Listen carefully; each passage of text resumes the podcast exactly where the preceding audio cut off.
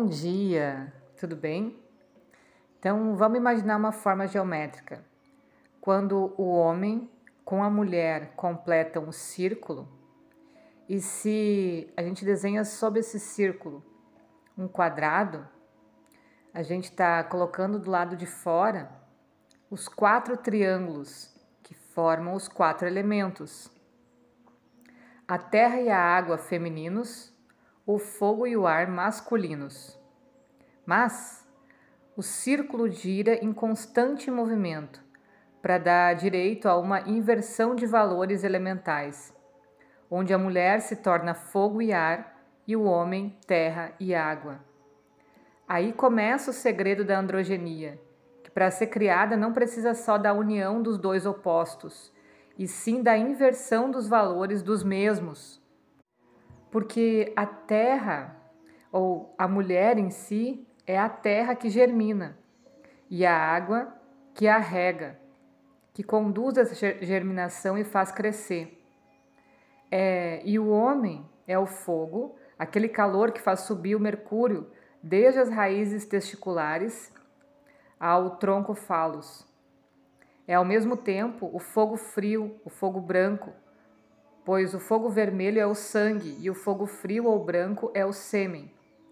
E é o ar, porque é a direção e movimento, onde se encerram as três etapas do mesmo.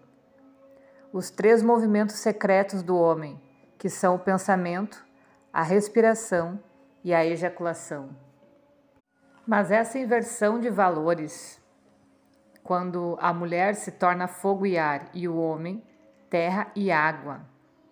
A mulher recebe esse fogo tal como nos dá uma antiga lenda que afirma que o fogo se manifestou primeiramente na terra, nos órgãos genitais femininos. Então poderíamos dizer que se a vela é o lingam, a chama é o ione. A mulher no fogo alquímico não consegue o fogo frio porque a mulher é sangue. E todos os conceitos que vão desde o sangue dor, de separar-se da androgenia no homem, para se tornar um eu individual. E é bom que a gente não duvide que foi Deus atribuído ao Senhor bíblico que separou Adão de Eva. E que essa separação é, sem dúvida, a das duas personalidades que devem existir em cada ser. A separação da mulher e do homem não é outra coisa senão o castigo da eterna rivalidade entre os opostos. Sem compreender que até nas leis da física os opostos se atraem. Quando a gente diz que a mulher é sangue, é desde a dolorosa amputação, que representa perder a androgenia, e há uma eterna recordação dessa amputação simbólica em cada menstruação em cada nascimento, e no segredo de rasgar o véu de Ísis, ímen mucosa. Mas esse sangue fogo da mulher substitui o fogo frio sêmen pelo branco de sua secreção vaginal no orgasmo, e ela também é ar e movimento. Se o homem se move no pensamento, a mulher se agita na palavra. Se o pensamento do homem se transforma em verso quando fala, o verso se faz verbo na mulher, para converter o verbo em carne. Então, se a palavra do homem consegue a música, a da mulher se faz canto em mel. E quando no segundo movimento o homem respira, a mulher aspira. Ele dá a ela, ela ele dá e ela recebe mas a função alquímica do crisol feminino dá dois conceitos. O primeiro de converter aquele pastoso ou semilíquido em sólido e devolve aquele espermatozoide vida no ser formado. Vida em movimento, que é o terceiro na mulher. E o homem, né, simbolicamente, se converte em terra e água, porque a terra no homem está representada nas serpentes dos seus espermatozoides.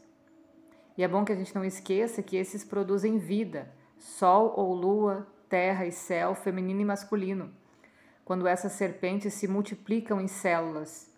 e o homem é água no suor e é sal no conteúdo do mesmo. Então, naquela quadratura que a gente deu ao círculo, quando nos quatro elementos nós colocaremos nos quatro triângulos, e que seriam fogo e ar, ao lado direito e esquerdo de cima, e a terra e água do lado direito e esquerdo de baixo, se convertem em água em cima, ao lado direito, e fogo embaixo, no mesmo lado, em ar em cima do lado esquerdo e terra embaixo do mesmo lado. Faça um desenho para ficar mais claro. Porque isso cria a primeira, uma pequena né, androgenia nos dois triângulos que estão ao lado do homem e ao lado da mulher. E quando esses se unem, formam o grande andrógeno do triângulo que há em cima da cabeça de ambos. Então, o compasso da alquimia toma como ponto de partida a união dos dois pequenos triângulos em cima da cabeça do homem e da mulher. E ao final, o ponto de convergência daquele triângulo do grande andrógeno faz girar o compasso e nos dá a figura perfeita do círculo, onde todos esses elementos nos dão a divinificação do andrógeno, que é em si a tal da pedra filosofal. E alguns outros símbolos, né? A gente já falou que a árvore representa lingam, né? Ou falo, enfim.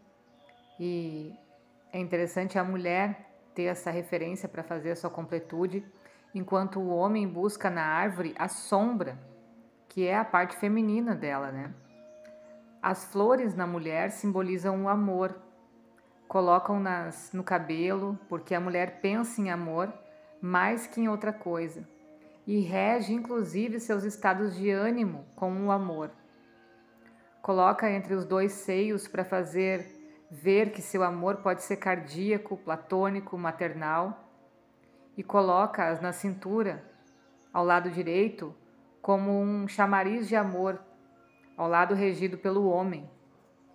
Já o homem normalmente usa a flor atravessando a casa da lapela no lado esquerdo, em um símbolo de androgenia que coincide essa configuração de maintuna à altura de seu coração para representar o sexo amor contra o amor luxúria que com tanta frequência atribuem ao homem.